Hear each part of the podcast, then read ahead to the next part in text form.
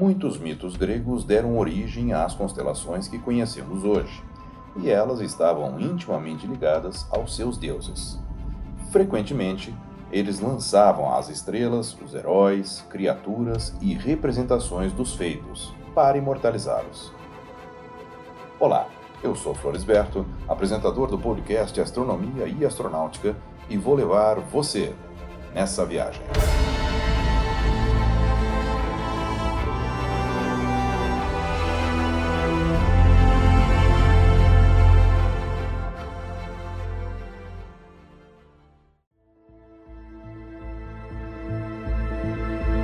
Em um primeiro olhar, não imaginamos que há alguma relação entre as constelações do céu. Mas se olharmos as histórias mitológicas, veremos que várias delas têm relação. Como, por exemplo, Cassiopeia, que foi colocada entre as estrelas por Poseidon.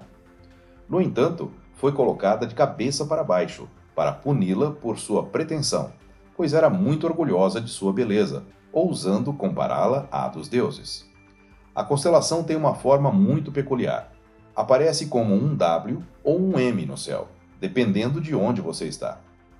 De acordo com a lenda, ela está acorrentada e por vezes pende de cabeça para baixo para lembrar aos mortais de não serem tão orgulhosos.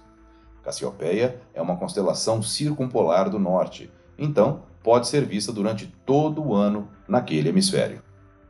O gigante Orion era um exímio caçador que nunca teve muita sorte no amor. Sua primeira esposa, Cid, foi castigada pela deusa Hera pelo orgulho de sua beleza.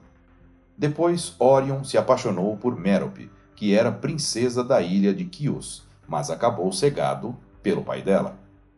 Com a ajuda da deusa Aurora, recuperou a visão, conheceu Artemis, que era a deusa da caça, Logo, os dois se tornaram grandes amigos por causa do interesse comum pela caça. Orion teria tentado violentar Artemis, que era casta, que, para se vingar, criou um grande escorpião para desafiar o gigante, vencendo-o a ferroadas. Zeus, comovido pela bravura do gigante, levou-o ao céu, mas reconheceu o quão incrível era aquele escorpião e também o transformou em constelação. Devido a essa rivalidade, as constelações de Órion e Escorpião estão em posições opostas no céu. Enquanto uma está nascendo, a outra está se pondo no horizonte e vice-versa.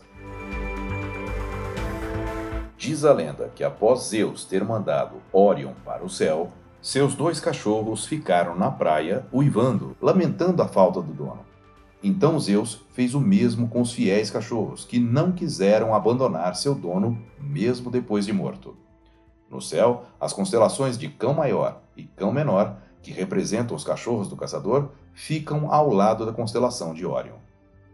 Hércules foi convocado por Euristeu para realizar o seu primeiro trabalho, que foi o de derrotar um feroz leão criado pela deusa Juno. Hércules tenta abatê-lo com suas flechas, mas não tem sucesso, pois a pele do leão é imune e inviolável. Hércules tem então a ideia de utilizar a sua grande clava, o que o desorienta, permitindo que o herói o alcance e o sufoque. O leão é levado aos céus pelo deus Júpiter, onde se transformou na constelação de Leão.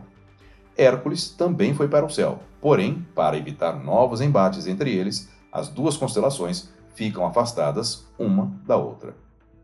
Assim como estas, há muitas outras histórias que envolvem as constelações. Eu sou Floresberto, produzi e apresentei este podcast Astronomia e Astronáutica. Até a próxima viagem.